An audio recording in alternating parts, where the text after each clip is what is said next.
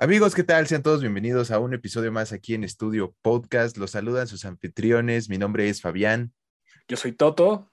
Y bueno, el día de hoy les tenemos más y más noticias. Por supuesto, como todos saben, eh, han pasado otra entrega de los premios Emmy que justamente premia a lo mejor de la televisión. Les vamos a platicar quién se llevó eh, la mayor cantidad de estatuillas, cuál fue la serie más galardonada y por supuesto pues su dosis de noticias de cultura pop y aquí comenzamos Studio Podcast.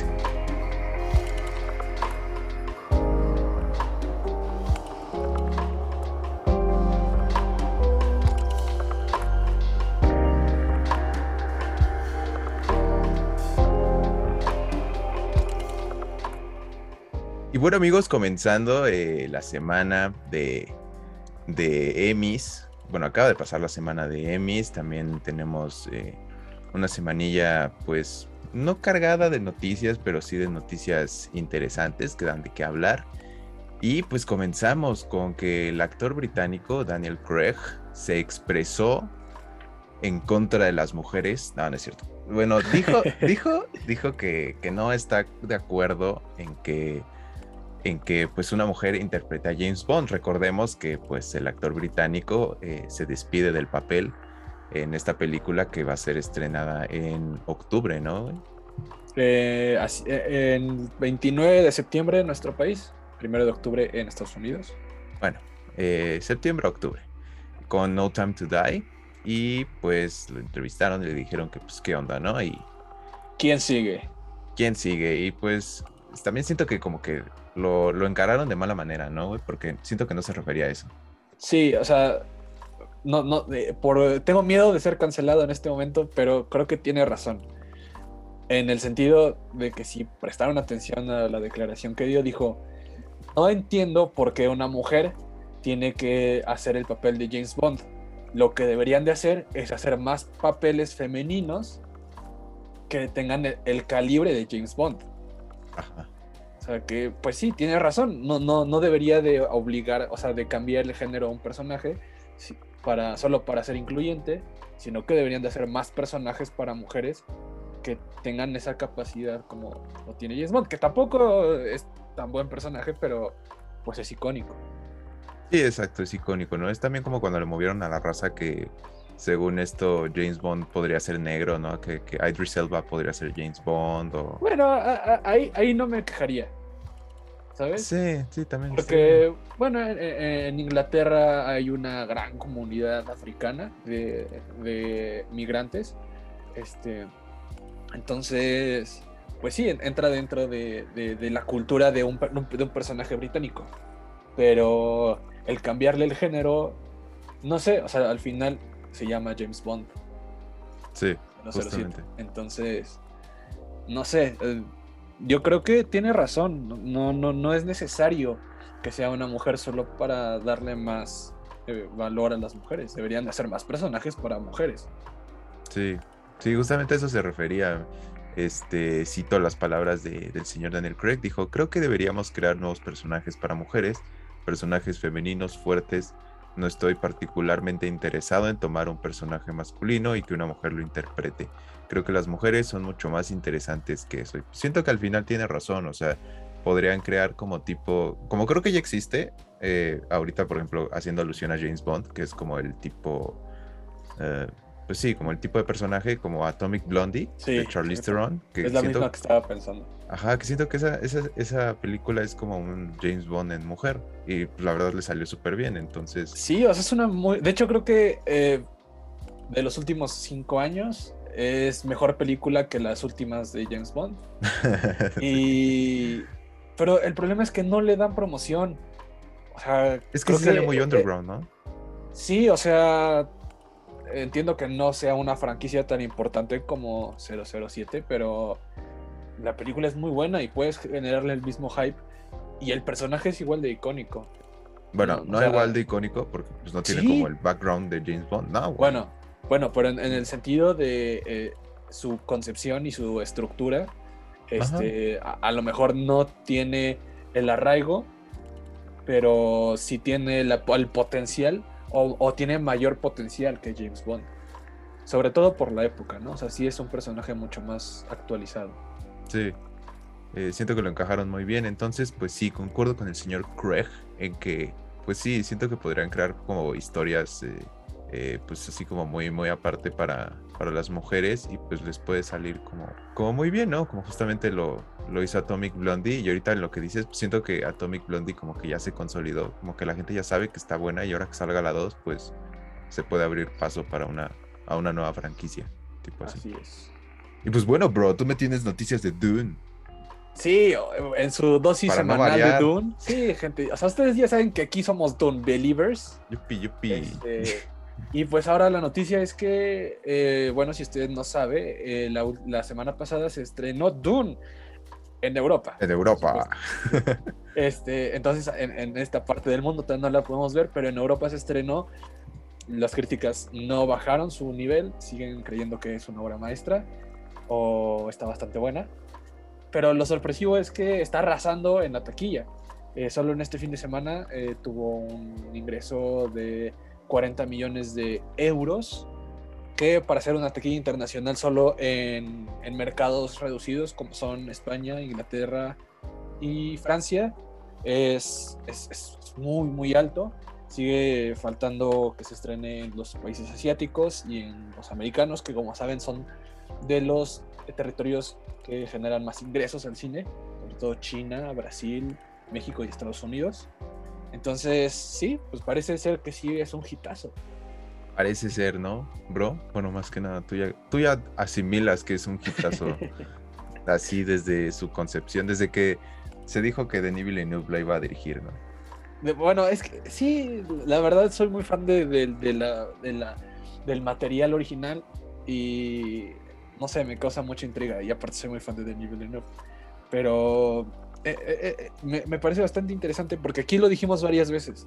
Es una película que puede ser muy buena, pero que puede fallar en la taquilla al ser una película de ciencia ficción que no necesariamente es de acción, como este, como lo fue Star Wars o como lo convirtieron en Star Trek. Siento que, por ejemplo, es un, ese es un claro, una clara señal de algo similar. Es que Star Trek no necesariamente es una película de acción o una, una, una franquicia de acción. Pero, y, y las películas no les fue tan bien hasta que llegó J.J. Abrams y dijo, pues tú ponles pistolitas y que se agarren a vergazos. Y pues sorpresivamente la franquicia le fue mejor. Sí, Entonces- sí estuvieron buenas. Sí, e- es una grata sorpresa. Es una grata sorpresa y... Y ya, ya, bueno, ya, ya acabaste con Doom, bro, ya no tienes nada más que agregar. Bueno, a- algo que hizo de nivel Villeneuve que, que enardeció a las masas.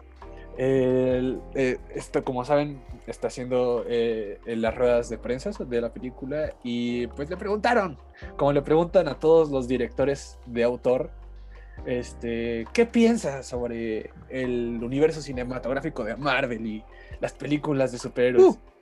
Y pues hizo, hizo, hizo un Martin Scorsese y dijo eh, que él, eh, creía que, las peli- que muchas de las películas de superhéroes se estaban convirtiendo en un copy-paste y que estaban zombificando la la sociedad. Nah, pues siento que se vio más decente que Scorsese, güey. Porque, Sí. o sea, sí, sí les tiró como, como tierra, pero a la vez dijo algo que pues sí tiene razón. O sea, que es la misma fórmula. En cuanto, siento que en cuanto a las películas de introducción de Marvel, que no cambian y siempre se van como a la segura, siento que, que ahí sí encaja, pero eh, siento que el universo como tal, bueno, si se refería a Marvel, eh, siento que el universo como tal no lo puede criticar porque sabe que es como una narrativa así a niveles estratosféricos que sabes que en algún punto va a desencadenar en algo súper cañón de balancear como lo fue Endgame, tipo, entonces como que le doy la razón y a la vez digo, bájale tantito. Sí, bueno, yo, yo sí le doy la razón. En lo de zombificar, eh, creo que fue exagerado, pero, Ajá, exacto, sí. pero lo entiendo. Digo, nosotros la semana pasada, como lo escuchó en Estudio Podcast, eh, hablamos sobre Shang-Chi. Una película que fue bastante eh, eh, vitoreada por la crítica y pues aquí consideramos que no es tan buena y creo que es parte a lo que se refiere, ¿no? Ajá. O sea, el hecho de tener el sello Marvel y que sea entretenida, parece que son películas generacionales y que cambian la sociedad y en realidad son bastante promedio. Entonces sí, puede, puede ser que haya cierta parcialidad, no una zombificación, pero sí una parcialidad a ciertas marcas que pues muchas veces nos ciegan de el producto final. Exactamente, hermano. Exactamente. Entonces, pues ahí le hablas, ¿no? A tu compa de Nivel Noob y le dices, oye, bro, o sea, sí, porque somos novios, pero, pero, pero bájale tantito, ¿no? También me gusta Pero- Marvel. Pero, pero, pero no la cagues, güey. A lo mejor y te hablan al rato. Y, y pues bueno, en otras noticias también, justamente, bueno, justamente de Marvel, se confirmó que el cochiloco ahora va a ser Wolverine. ¿Cómo? Pues sí, bro, y le O sea, dijeron, "No, Wol- Wolverine va a ser el- en el universo cinematográfico de Marvel y va a ser el cochiloco. eh, todos quisiéramos que eso sucediera, pero no, o bueno, casi. ¿Me estás diciendo que no va a haber un enfrentamiento entre Tenoch Huerta y Joaquín Cosío? Eh, no en la pantalla grande, Oh. fuera de la pantalla sí, pero pero aquí no. Porque estoy hablando así, güey.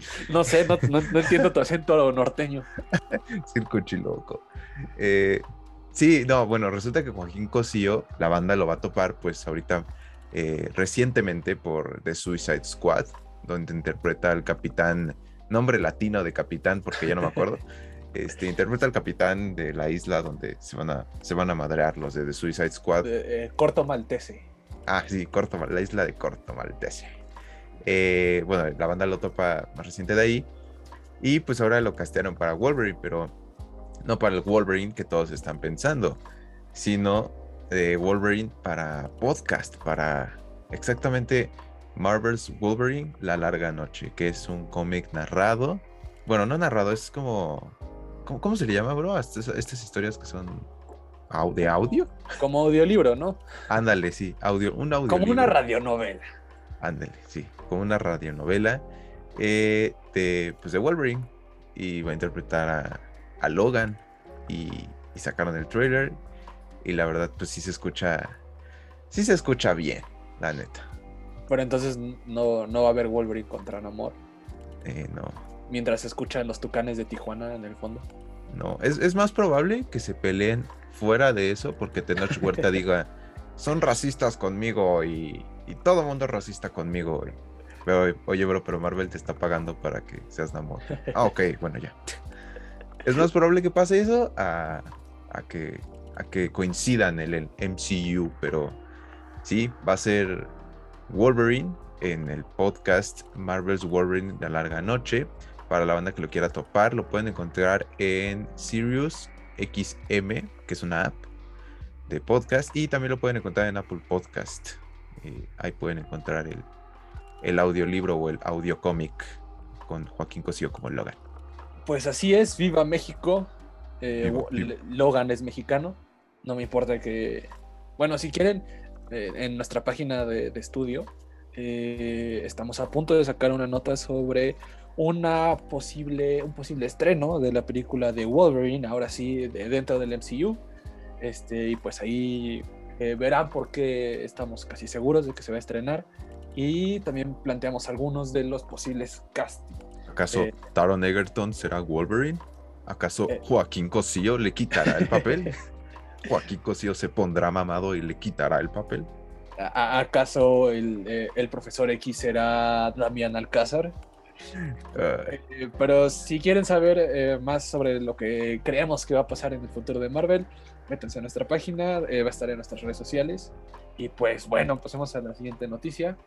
Eh, este día, hoy miércoles, Warner Pictures acaba de anunciar y revelar el primer teaser póster de Fantastic Beast 3 y en, en- en donde podemos ver el título completo que es Fantastic Beasts y los secretos de Dumbledore. Cielo, oh por Dios. Ah. no, sí Eh, suena, suena interesante, la verdad. Suena interesante, pero sí entendiendo un poco el trasfondo o lo que puede pasar, o lo que va a pasar en, en- en la historia, Sí, pues sí es como bastante homoerótico el, el título, ¿no? sí, O sí, sea, probablemente. sa- O sea, sabemos que están a punto de tener una relación física, Dumbledore y Grindelwald. Este, entonces, los secretos de Dumbledore. Suena como secreto en la montaña. Oye, pero no era. Según yo, eh, no era el, el que era eh, homosexual, ¿no era Newt? No, es Dumbledore. No, no, no, pero, o sea, además. No, Dumbledore y Grindelwald eran novios. Ah, Entonces, vaya. este sí, ya, ya entendiste que sí suena bastante homoerótico Sí, sí, sí. el, el- el- el título. Eh, y bueno, a- aparte de eso, pues la, la gente está clamando o, o está bastante molesta porque se confirma que Johnny Depp no regresa porque supuestamente se madreó a Amber Heard, pero supuestamente Amber Heard se madreó a Johnny Depp. Es un pedo. Pero sí, no regresa Johnny Depp y en su lugar viene Matt Mikkelsen, que pues, lo conocen más por ser Hannibal en la serie de Hannibal Y por ser Caecilius. o por ser Elias. Pero bueno, no sé, o sea, siento que el casting está. Está tal bueno. Vez es, tal vez es mi, mi cerebro heteronor- heteronormativo, pero no sé, como que no, como que no les dio mucha química. Quién sabe, yo digo que vaya, que la raza puede ir sin esperar nada y pues puede, puede resultar sorprendida. También siento que el conflicto es que después de Harry Potter, como que ya los fans de, de esa franquicia como que no tragan nada que no sea Harry Potter de ese universo, ¿me entiendes? No sé, yo, sentí que a los fans sí les gustó las primeras dos entregas. A mí sí me gustó, la verdad. La primera no me gustó tanto, pero la segunda me parece buena. Eh, me parece que tiene más relaciona, está más relacionada con lo de Harry Potter.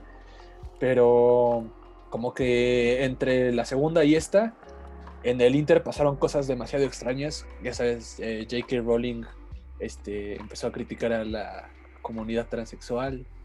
Este, Johnny Depp se madreó a Amber Heard. Amber Heard se madreó a Johnny Depp. Este, apareció Matt Mikkelsen.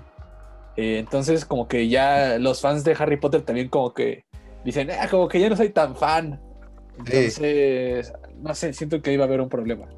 No, y es que les preguntas también que, por ejemplo, cuando salió el nuevo, el nuevo libro, el de The Cursed Child, que pues los que son fans, fans, pues también leen los libros, ¿no? Y así. Y les preguntas y te dicen que apesta. O sea, yo no he leído, yo no lo he leído. O sea, sí vi Harry Potter cuando salió. Ajá. Sí, sí, sí me gustaba, Sí. pero no era así Claro. como tan fan. Y dicen que sí, que es, que es basura y que tampoco como que les agradó mucho Fantastic Beasts. O sea, como que dijeron, está. Está chida, ¿no? Sí, o sea, está bien. Pero, eh, bueno, no sé, no me hagan mucho caso, pero creo que Cursed Children es este. El libro es un guion de la obra, ¿no? O sea, no Sí. sé si está estructurado como una novela. Tal vez eso tuvo algo que ver. Digo, la obra también fue eh, muy mal este, criticada. Ejecutada. Entonces, entonces, pues sí, em- ah, empiezan a haber problemas en el universo de, de Harry Potter. Ya saquen el Hogwarts mexicano. Sería chido ver un, un El- tiro campal en el América Chivas con magia. Yo pensé que ibas a decir eh, Tech contra VM, ¿no? ándale, ándale. No, pero, o sea, se me hace un, un universo bastante enriquecedor, pero pues se han tardado mucho en sacar contenido y pues no ha sido contenido tan bueno. De hecho, creo que lo, lo más eh, emocionante que viene es el, es el juego, ¿no? El. Ah, sí, el de. ¿Cómo se llama? Eh, Eh, Wizarding. World, ¿no? O algo así. no, se llama Hogwarts. Hogwarts el juego, vamos a ponerle. Sí, ese, ese se ve muy bueno. ¿Ya tienes el nombre? Howard, Howard's Legacy. Hogwarts Legacy. Sí. Ese- eh, eh, eso es lo que más me está interesando de lo que vaya a seguir de Harry Potter. Y pues bueno, para la banda que quiera saber cuándo se estrena Fantastic Beasts, Los Secretos Sucios de Dumbledore, se estrena el 15 de abril de 2022, o al menos está prevista para esa fecha, Si es que ya no existe el COVID. que está muy cañón, pero bueno, vacúnense, banda. Eh, vamos a un corte y regresamos con los Emmy y todo lo que sucedió en la entrega de premios más importante de la televisión. Si te está gustando este podcast, no olvides seguirnos en nuestras redes sociales. Nos encuentras en Twitter y en Instagram como arroba estudio ET8. También no olvides suscribirte al canal de YouTube, en donde encontrarás reseñas, comentarios, debates y mucho más acerca de lo que te gusta. Nos encuentras como estudio La Casa de tu Entretenimiento. O bien, clica en el link que te dejo aquí abajo en la descripción.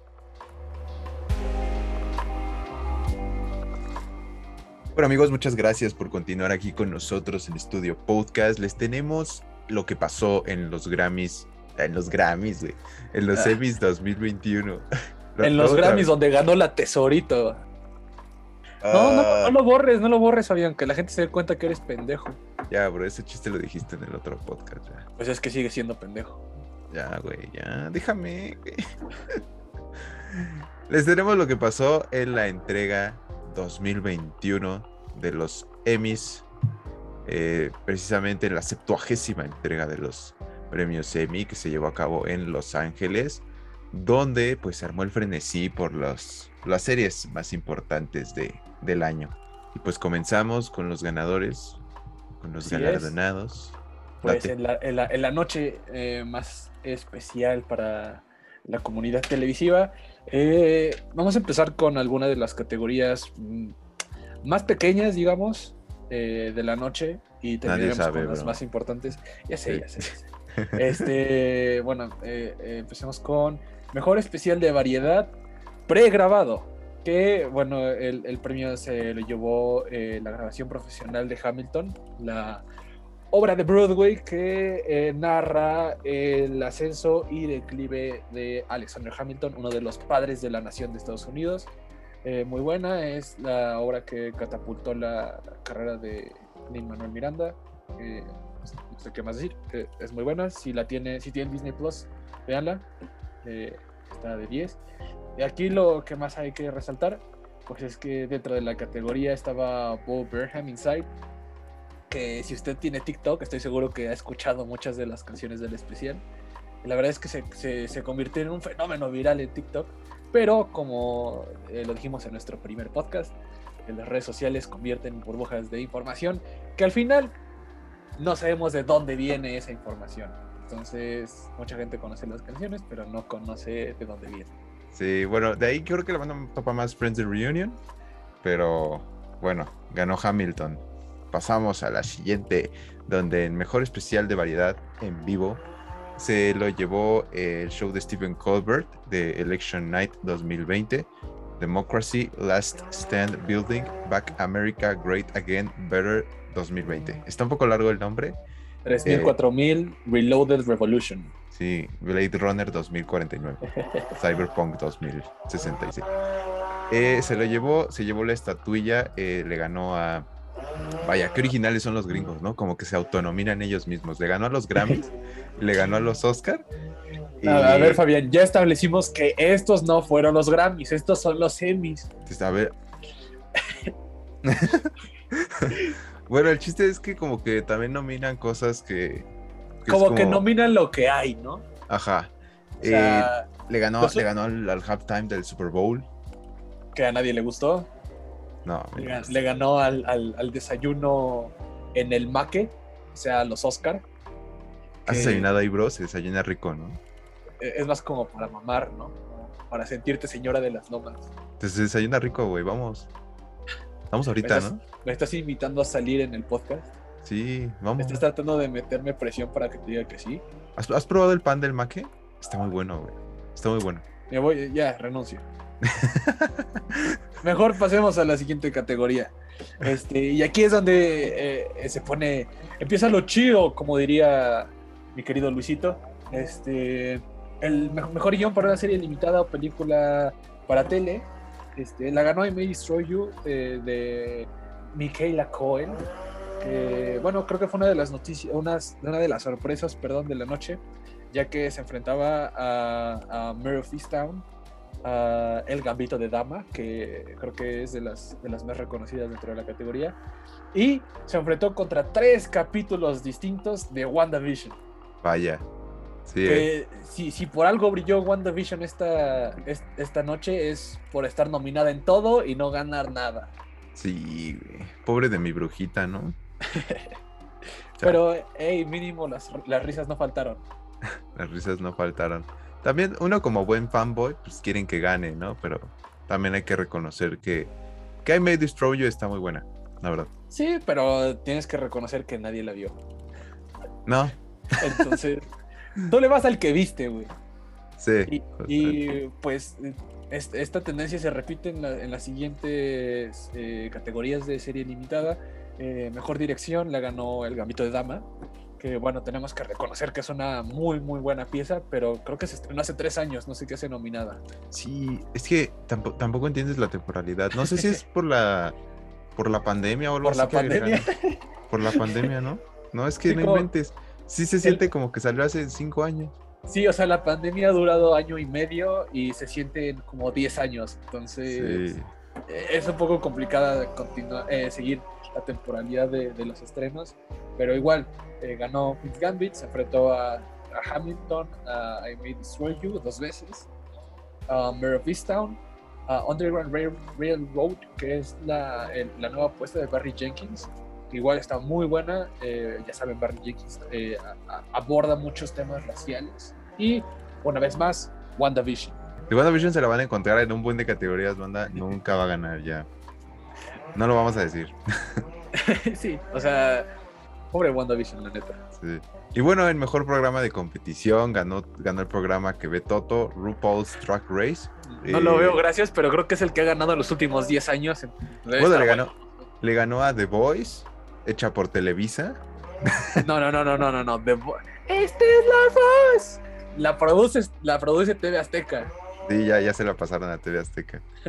Le ganó a Top Chef, le ganó a Nailed It y le ganó a The Amazing Race. Ya saben, todos, todo este tipo de programas que los encuentran en el mosaico de mundo y aprendizaje, en, en Discovery Home and Health, en todo eso.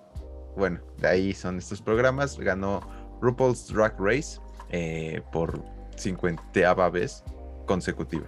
Y Sí. bueno, el que sigue fue eh, Mejor Guión para Serie de Variedad, que bueno, fue el mismo que ganó Mejor Serie de Variedad, eh, Last Week Tonight with John Oliver, que pues es básicamente este podcast, pero tomando temas más serios. O Este, sea, hablando ya documentados y todo. y, y con, y con más estructura y un fondo, video. Sí. Bueno, denos dinero y llegaremos a ese nivel. Pero Justamente. Creo que lo que hay que resaltar es que sí ganó mejor guion, que el mejor guion pues eh, estaba seguro que iba a ganar, pero en el mejor programa de variedad, pues el favorito era que ganara Conan, que era que fue su última temporada el año pasado, se despidió de la televisión, se despidió de TBS, eh, creo que va a regresar en, en, en HBO Max, pero pues sí esperábamos que ganara y pues perdió.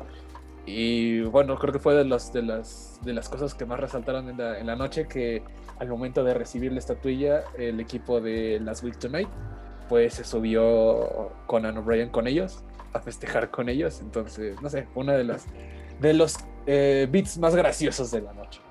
Sí. Sé que se escucha raro cuando dicen subió a recoger la estatuilla y se juntaron. Pero pues recordemos que en Estados Unidos ya no hay COVID, ya, sí. ya parece que ya no existe nada, güey. De hecho, creo que fue eh, el primer chiste de la noche, ¿no? Eh, que salió este Seth Rogen y dijo, oigan, ¿qué no se supone que esto era con sana distancia y con protección contra COVID? Y hace rato me estaba besando con James Franco ahí atrás y nadie dijo nada. Entonces sí, eh, eh, eso también fue una de las cosas que se criticaron de la noche, que pues era una noche común y corriente, una noche Sí. del 2019. Justamente. Y pues para mejor, mejor, me- mejor serie de variedad de sketch. Vaya, qué novedad, ganó Saturday Night Live. Que era como la única nominada, güey, prácticamente. Sí, o sea, sean honestos. De hecho, creo que nadie ve Saturday Night Live. Y era, era lo más cantado, eh, sobre todo ya que eh, se terminó Key and Peele, que pues era como la única que le daba batalla. No, está a Black Lady Sketch Show. Órale. Sale, sale esta Consuelo Duval y eh, Adrián Uribe. Oiga, Ay, sí, ¿por qué nunca la ganó la hora pico? A ver. Ese programa era bueno, ¿no? Después del fútbol, por el 9, Por te el pasan 9. la hora, la hora pico. Sa- Sabrina Sabrok moviendo las caderas, la hora pico. ¡Ah, qué reventón! La hora. Para que ustedes sé que, que nos, nos están escuchando, pero estoy bailando como Sabrina Sabrok en este momento. Sí, La hora pico. Qué bueno que esté grabando. bueno, eh, la siguiente fue mejor dirección en serie de comedia, que igual creo que fue otra de las sorpresas que se llevó bastante premios. Hacks, de HBO Max. Este, la ganó por el, el capítulo piloto. Eh, fue sorpresa porque, bueno, el favorito de ganar todas las categorías de comedia era Ted Lasso y se enfrentaba contra tres capítulos de Ted Lasso y se lo llevó. Ah, ah, también una cosa que quiero resaltar es que en esta categoría perdió Scooby-Doo, el guion de, de, de la serie eh, Mom. Entonces, no sé, me sentí triste. Yo quería, quería ver si salía Scooby-Doo al Chile. También perdió The Flight Attendant con Kaylee Cuco. Coco. Cuoco. Cuoco Sweeting, que también es serie de HBO Max. HBO Max se llevó No, ah, bastantes sí, sí, premios. Sí, creo que fue el, el ganón de la noche. No, Eh, creo que fue Netflix todavía. ¿Sí? No, Creo no, no sí. creo. No creo. Va- Vamos a hacer el recuento al final. Va, va. Este, bueno, eh, Hacks también ganó mejor guion para serie de comedia. Igual se enfrentó contra las mismas tres series: Ted Lasso, The Flight Attendant. Y bueno, en lugar de Mom, pues en lugar de, de Mom y Be Positive, pues aparecen Pen 15 y Girls Five Ever. Ah, eh, bien, bro. ¿Qué, qué es eso? Eh, así se llama la serie, yo no le puse así. Dile, dile a, a Mary Scartino, que fue la guionista, que no se mame con su título. Eh, y bueno, ya aquí ya es donde se pone se pone buena la cosa, ya entramos en el, en el drama, en el género dramático. Eh, porque pues para mejor guion de serie dramática se le llevó The Crown de Netflix, aquella serie que relata pues todos los desmadres que, hicieron con la corona británica. La ganó The Crown, el guion a cargo de Peter Morgan, y le ganó a tres capítulos de Ozark, también de Netflix, y le ganó a dos capítulos de, de Better Call Saul. También de Netflix, y a Succession de HBO. Exacto. Y el mejor dirección de serie dramática, también The Crown. Llegó con todo. La dirección a cargo de la señorita Jessica Hobbs. Le ganó a series como The Morning Show. Esa, esa está en, en Apple TV, ¿no? Apple TV. que es la de. Jennifer Aniston. Eh, a Ozark también. Y a Succession. Por dos capítulos cada serie. Y a uno de Homeland. Que esa está en Amazon. Exacto, Pues sí, eh, eh, creo que The Crown o las desaventuras de la familia más incestuosa de Inglaterra se llevó bastantes premios.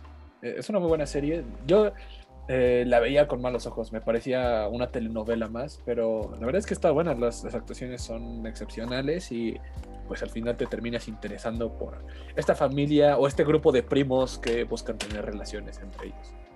La verdad, Fabián, son primos. Sí, ¿verdad? El único que es normal es el príncipe Harry porque dijo, no mames, mamá, esa es mi prima. Esta, esta morrita de, este, que está morenita, está chida. Me cae, me cae chingón. Y ahora salen en las revistas y todos de. "Ah, quítame esto. ¿Cómo, cómo somos realeza, Harry?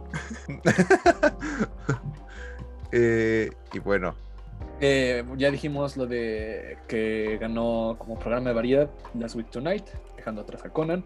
Y aquí, eh, pues, el mejor chistorín de la noche fue que el mejor actor de actor de reparto en miniserie o película de televisión ganó Evan Peters, pero no, no ganó Evan Peters por el rol que usted piensa. por X-Men, ganó por X-Men, hermano. Eh, eh, es que eh, es Frank Boner. Es que yo ya decía que ese- esa secuencia de X-Men cuando salva a todos de la mansión merecía un premio, hermano. Pero no, no lo ganó. No lo ganó. No lo ganó por, por su papel como Quicksilver o como Frank Boner. Luego ganó por la serie Mayor of Easttown. Que Evan Pierce está en fuego. O sea, estuvo en la boca de todos durante tres semanas cuando se estrenó su capítulo de WandaVision. Y e inmediatamente cuando terminó WandaVision se estrenó Mayor of Easttown. Y creo que es mucho mejor serie que WandaVision. E igual está en HBO Max. Si no la han visto, pues no sé qué están esperando. Eh, Kate Winslet, Evan Peters, eh, HBO, eh, asesinatos en, en pueblos recónditos de Estados Unidos. Qué mejor combinación. En esta categoría, pues le ganó a medio cast de Hamilton, de Hamilton, Ham- Hamilton, y pues a otros güeyes que no conozco. Sigamos. Eh, le ganó, bueno, el mejor actriz de reparto en miniserie o película para televisión. Ganó. Yo, eh, ganó eh, eh, Catherine Hahn, WandaVision. Eh, entonces, Ganó Philip Pasó de Hamilton. no, no ganó ganó- Felipe Pasó. Ganó, ganó, ganó Julian Nicholson de Mare of East- Easttown de HBO Max. Así es, así es. Una razón más por haber eh, Mare of Easttown. Para contratar a. HBO Max, no sé qué están esperando para ver HBO Max, yo, güey. Yo tengo como 10 series en mi lista ahí en, en la plataforma. pero no vas a ver ninguna. Pues no, bro, porque tengo que editar. Y bueno, el mejor actor, ahora en una miniserie o película para televisión, ganó el señor Ewan McGregor por su papel de Obi-Wan en la serie Obi-Wan en la plataforma Disney Plus. Obi-Wan, eh, Fit de Mandalorian. Continuemos. Eh, Bueno, no, no, no, no, no, no, no. Ganó por Halston, este, serie de Netflix. Y una vez más perdió WandaVision, eh, ahora de la mano de Paul Bettany. Y bueno, una vez más ganó, me, eh, perdió medio cast de Hamilton eh, en esta ocasión, Lin Manuel Miranda y Odom Jr. Sí, eh, para, para los que no han visto Halston, está buena, es de, es de una marca de que, pues, que fue muy importante, ahorita todavía sigue, ¿no? Pero ya no es tan, tan guay, tío, ya no, ya no jala tanto. Eh, Y, espera, pues- qué chingados, porque salió, porque salió un acento español de la nada. Entonces, pues Iwan McGregor. Iwan McGregor ganó por su papel de Halston, un diseñador de moda que, que pues, es homosexual, y, pero aún así es súper talentoso y pues, ¿Cómo crees? así como su vida. Sí, ¿tú crees? ¿A poco? Sí, No está buena, véanla, está en Netflix. Y bueno, eh, mejor actriz en una miniserie o película para televisión. Lo ganó la Elizabeth Olsen de Mer. WandaVision. No, no ganó Elizabeth Olsen. Ya les dijimos que no ganó Elizabeth Olsen. Este, ganó la, la mismísima Mer, que vive en Easttown. La señorita Kate Winslet por su papel en Mare of Easttown. Mayor of Easttown. Le ganó, le ganó a pesos pesados, eh, a, a Anya Taylor Joy, la princesita de The Queen's Gambit, Le a Elizabeth a- Olsen, a nuestra Yes. brujita. Cynthia Erivo, que. Y pues, ya, esas no las conozco, continuemos. Sí, Cynthia Erivo ha ganado como eh, los últimos 20 Oscar y Golden Globes. Entonces, sí son pesos ¿Qué se cree Meryl Streep? ¿O qué? Eh, bueno, esto es ya eh, mejor actor invitado en una serie de comedia. Fue Dave Chappelle por SNL. Hubiera- hubieran, hubieran ahí premiado a Daniel Craig cuando dijo, Ladies and gentlemen, The, The Weeknd. y bueno, eh, continuando con Mejor Actriz invitada en una serie de comedia, ganó Maya Rudolph por Vaya qué novedad, Saturday Night Live. Le ganó a personalidades del medio de Televisa como Kristen Wiig, Jane Adams y Bernadette Peters. No, no Hone- sé honesta- quién es ho- ese. honestamente creo que en esta categoría la Academia de Televisión no ve ningún capítulo y vota por el que le cae mejor. No, más bien, no ve nada y vota por SNL. SNL. Y ya. Es como, sí, ya, ya, chido. Eh, Y- Mejor actor invitado a una serie dramática, Courtney B. Vance por Lovecraft Country, que creo que fue la única, la única estatuilla que se llevó en la noche en Lovecraft Country. Ya para Eh, qué, ya está cancelado. Sí, ya, ya bueno, fue como Spoiler. limitada, ¿no? O sea, fue una historia autocontenida y aparte se murió el papá de Tick eh, la semana pasada, entonces, eh, la verdad es que fue algo decepcionante, no, no, no, no desarrolló muy bien el universo de H.P. Lovecraft. Pero bueno, se le perdona, ¿no? Y eh, mejor actriz invitada en una serie dramática, Claire Foy de The Crown. Se llevó la, estuati- la estatuilla. Le ganó a actrices como McKenna Grace del cuento de la criada. Y a Alexis Bydel. Pero ¿no te parece como que es trampa? ¿No Claire Foy ganó mejor actriz el año pasado por The Crown? Es que siento O sea, que ya yo- es como- entiendo, entiendo, pero... Ajá, o sea, ya, ya cualquier actor o actriz The Crown tiene The Crown, te, te doy un premio. a, a ver, a ver, a ver, a ver. ¿Me Porque la reina Isabel, la reina Isabel me está diciendo que te tengo que dar una estatuilla. A ver, ¿me estás diciendo que en mejor actriz de reparto en serie dramática ganó Gillian Anderson por The Crown? No, ganó WandaVision. Ay, perdón, Sí, ganó este me equivoqué entonces. Catherine. Hahn por WandaVision. Cállate, Fabián. WandaVision ni siquiera es serie dramática, es serie WandaVision ni siquiera existe. Todo es una los ilusión. Todo es una ilusión de no. Wanda. Todo es una ilusión de Wanda, güey. Pero sí, bueno, eh, ya para el chiste, ganó Gillian Anderson por The Crown, eh, vaya sorpresa. Le ganó a medio cast de The Crown. Entonces, Güey, sí. ahí era el que le dieron. Sí, bueno, el, el mejor, el mejor actor de reparto en serie dramática ganó Tobias Menzies de The Crown. También. Ah, no puede ser, qué sorpresa. Sí, le ganó a personalidades eh, como Giancarlo Esposito de The Mandalorian. Le ganó a um, Chris Sullivan de DC Us. Le ganó a Michael K. Williams de Lovecraft Country. Dios lo tenga en su santa gloria. Le ganó a Bradley Whitford del cuento de la criada. Y ya, pues los demás son de Perry Mason, John Lithgow. Y Aunque también, si no han visto Perry Mason, está en HBO Max. Muy buena serie, muy buen este, serie de crimen. Entonces, ahí tienen otra recomendación. Sí, ¿eh? Aquí pueden salir, aquí hay pan para repartir en la recomendación. Y eh, mejor actor principal en una serie dramática ganó el señor Sterling K. Brown por This Is Us. No es cierto, ganó Jonas O'Connor por The Crown. No es cierto, ganó Re- Reggae Jam Page por Bridgetown. Richard, Bri- Bridgerton. Bridgerton, Bridgetown. Bridgestone. Washington. Eh, y mejor actriz principal en serie dramática, eh, Olivia Colman. ¿De dónde crees, bro? No sé, tú dime, ¿será WandaVision? No, el cuento de la criada.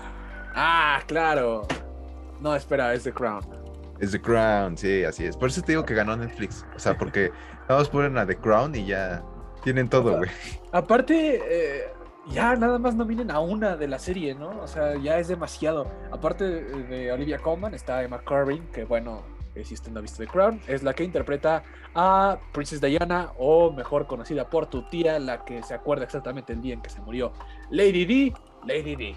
Y eh, uso a Duba por In Treatment, que es más conocida por su personaje de Crazy Eyes en Orange is the New Black. Ahora sí, pasando a su A cosas que no son The Crown. a, la, a- a la categoría que no ganó The Crown porque no es serie de comedia. Eh, mejor actriz secundaria en una serie cómica, Hannah Waddingham por Ted Lasso. He's here, he's there, he's every fucking where. Roy Kent, Roy Kent. Señores y señores, la mejor serie de Apple TV. Ted Lasso se lleva la primera estatuilla que hemos nombrado esta noche. Que, es. pues no se sorprendan, pues es The Crown, pero en comedia. Es The Crown, pero de Apple TV. Y Exacto. es como la serie más populachona que tienen.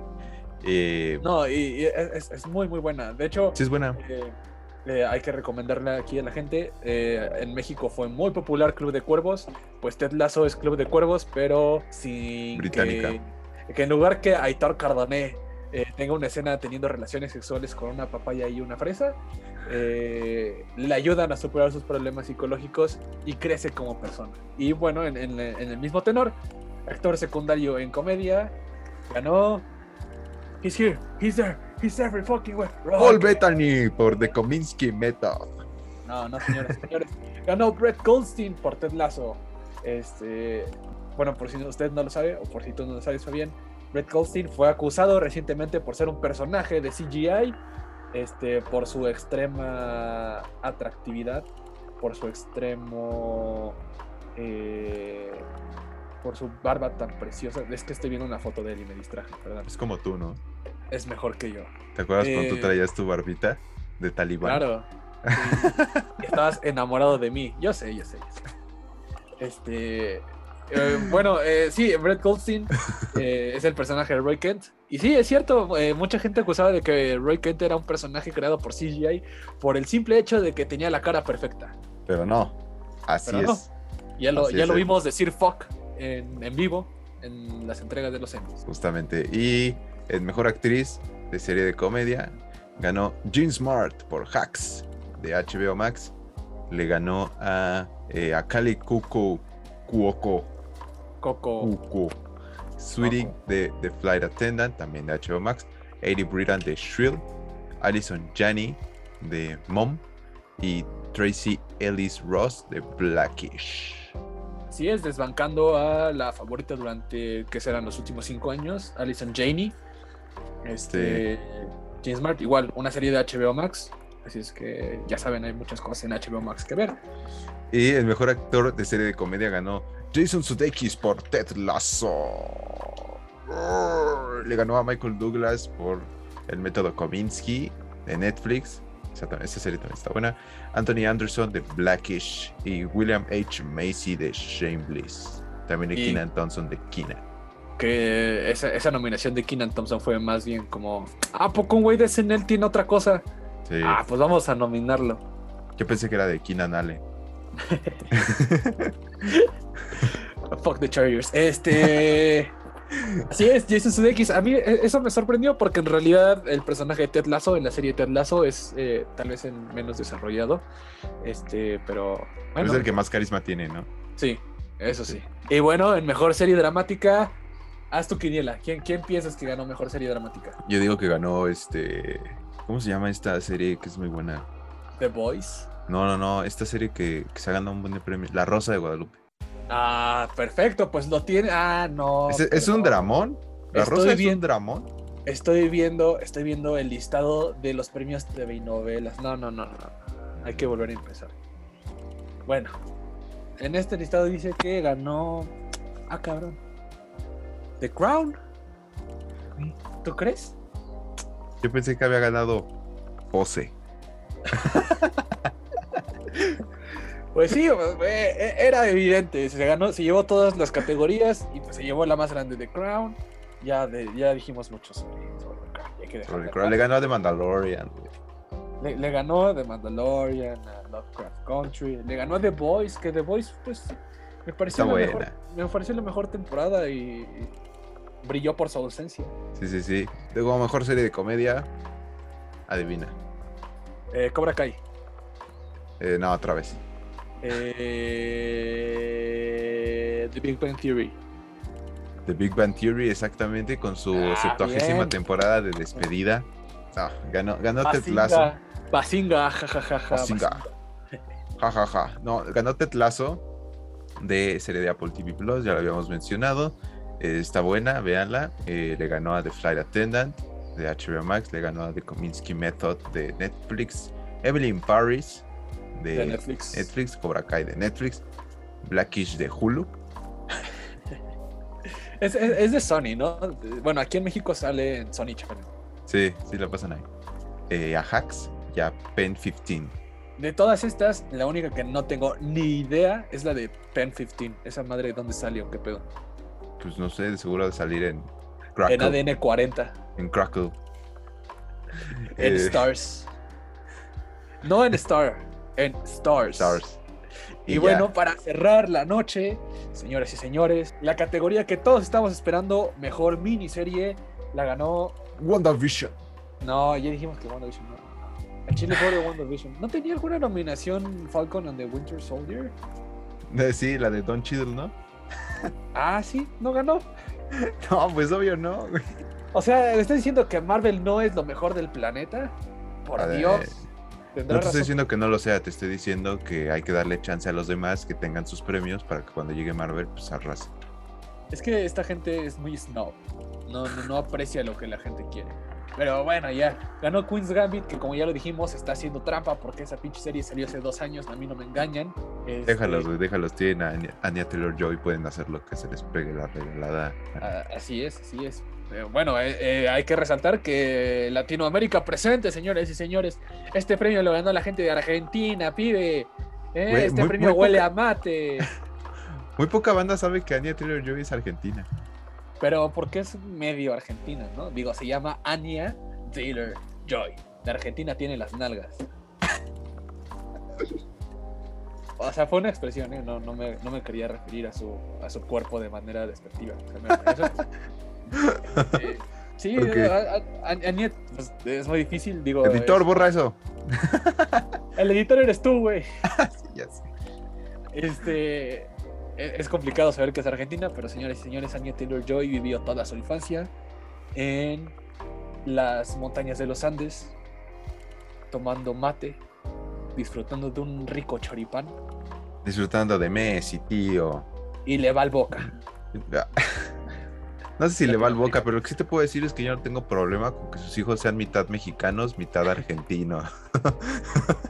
Pues sí, ganó Queen's Gambit, eh, igual, eh, destruyendo WandaVision, eh, sobrepasando a Mare of Easttown, a Underground Railroad y a I May Destroy. Y bueno, esos fueron los semis. Rápido, ¿qué te parecieron los semis para ti? Pues eh, bastante refrescante después de años de ver premios eh, celebrándose a Virtuales. través de Zoom eh, y de unos Oscar bastante deslavados, en donde no hubo ni presentaciones ni números musicales, estaban comiéndose un tamal de rajas este, mientras un güey hablaba. Pues me pareció bien. Digo, los skits estuvieron más o menos.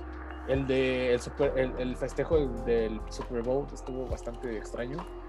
Este, y lo de este güey, ¿cómo se llama? Ken Jeong, eh, el que es Chow en Hangover, pues estuvo bien, bastante simple, ¿no? Eh, fuera de eso, algunos chistes estuvieron bien, eh, lo de Conan estuvo cagado, eh, el In Memoriam estuvo padre, eh, creo que fue una de las partes más, más sensibles de la noche, el ver tanta gente que hemos perdido en un año de COVID, pues sí resonó En tu cora. En tu cora. ¿Y qué serie se lleva la noche? Para ti. Eh, o sea, creo que The Crown, pero me gusta más. No, no, no, para ti, para ti. Eh, Para, a, a mí creo que la mejor serie, pues sí, tal vez sea Ted Lasso. Gente, si no ha visto Ted Lasso, eh, Cómprese Si una usted- Mac, obtenga tres meses de Apple TV Plus gratis, gratis, y ya. y, y- y ya lo tiene. O, o, ah, ya. Nosotros sabemos cómo la gente ve series de, de Apple TV. eh, Pagando, en bro. Yo no conozco otra. Déjame abro mi Apple TV. bro. No, pues perdón, perdón. Pero bueno, gente, usted eh, vea Ted Lasso y chiquitéesela. Eh, cuando se sienta de- deprimido, vea un capítulo y el señor Ted lo va a hacer llorar. Exacto. Para mí, Conan se lleva la noche, aunque nadie como que le dio el, el reconocimiento merecido. Pero pues con eso, con eso tienes, ¿no? Con, con su Aunque chistoreta. salga. Sí, y para mí la serie eh, of Easttown. Siento que sí. Sí, sí, sí. En, en la parte dramática me parece, sobre todo porque es contenida, me gustó más una única temporada de Mare of Easttown que esta temporada de The Crown. Y pues bueno, banda, hasta aquí los Emmys y los Grammys también y los Oscar también. hasta aquí eh, inicia, bueno, sí, ya con esto inicia más o menos oficialmente la temporada de premios. Así es, eh, el próximo dentro de la eh, industria audiovisual son los Ariel. Así es, los premios de la Academia Mexicana se acercan, señoras y señores. Así es que prepárense para que dentro de unas pocas semanas, dentro de este podcast, puedan saber si ganó o no ganó la señora de la limpieza, sí señor. ¿O cómo se llama esa serie? No lo sé, hermanos. Bueno, yo les voy a dar la recomendación. La recomendación del día de hoy es que contraten HBO Max. Esa es mi recomendación. Véanla porque eh, se llevó, eh, pues, no sé si la mayor cantidad de, de- ganadores del Emmy, junto con Netflix, porque The Crown cuenta por 100. No lo cuenten. Sí, creo que eh, eh, eso es- esa es la distinción. Netflix ganó muchos por una serie y HBO Max ganó muchos por varias series. Así es, esa es mi recomendación. HBO Max, eh, un servicio de streaming que apenas tiene meses, en, eh, bueno, al menos en, en México.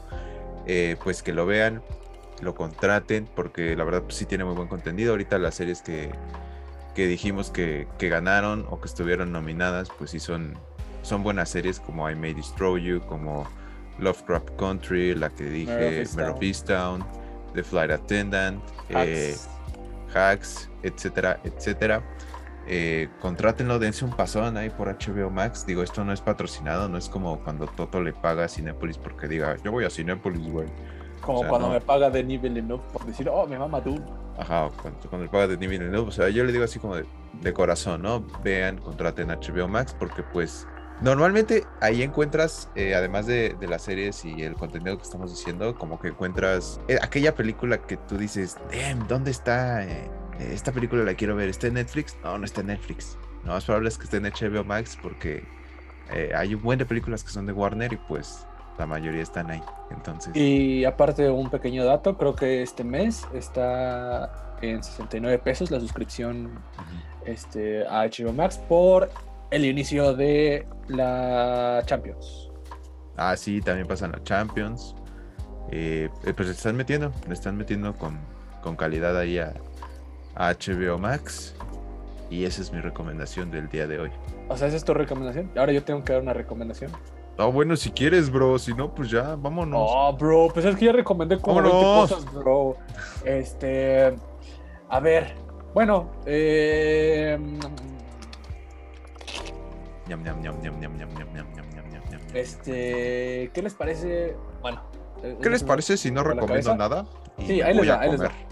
Bueno, eh, bueno, voy a decir la primera que viene a mi mente. Eh, así como eh, dije que, eh, como tú dijiste que se suscribieran a HBO Max, yo les, yo les recomendé que se suscri- suscribieran a Apple TV eh, para ver la serie Ted Lasso. Y ya estando ahí, pues recientemente se estrenó, igual que Hamilton, una grabación profesional de una obra de Broadway que se llama Home from Away.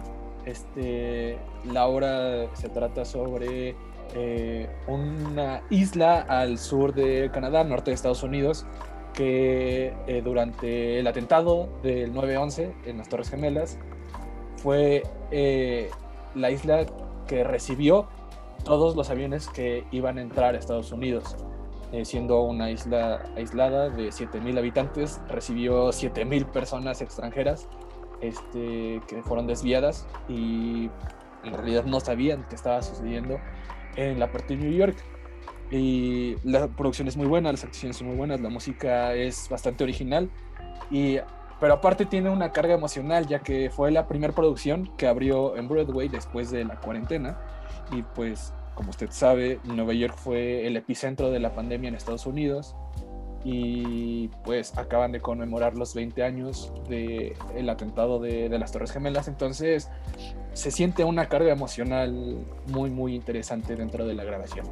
Y es que, ya saben, Apple TV Plus y HBO Max, la casa de, Es su entretenimiento, ¿no? de su entretenimiento. y pues ya, Chile, denos, denos lana, ¿no? Mínimo, regálenos la suscripción, sean culeros. Sí, ya, por favor. O pásenos los, los promos de Mercado Libre e Infinitum para HBO Max. y pues así es, banda. Pues hasta aquí el episodio de hoy. Espero, espero se hayan divertido, espero le hayan pasado bien, se hayan enterado de lo que sucedió en los Emmys 2021. Y pues nada, hermano, algo que, que quieras decir antes de Eh, despedirnos. Que si están vacunados, vayan al cine. Vayan al cine. Y hasta aquí el podcast de Ladies and Gentlemen, The Weekend.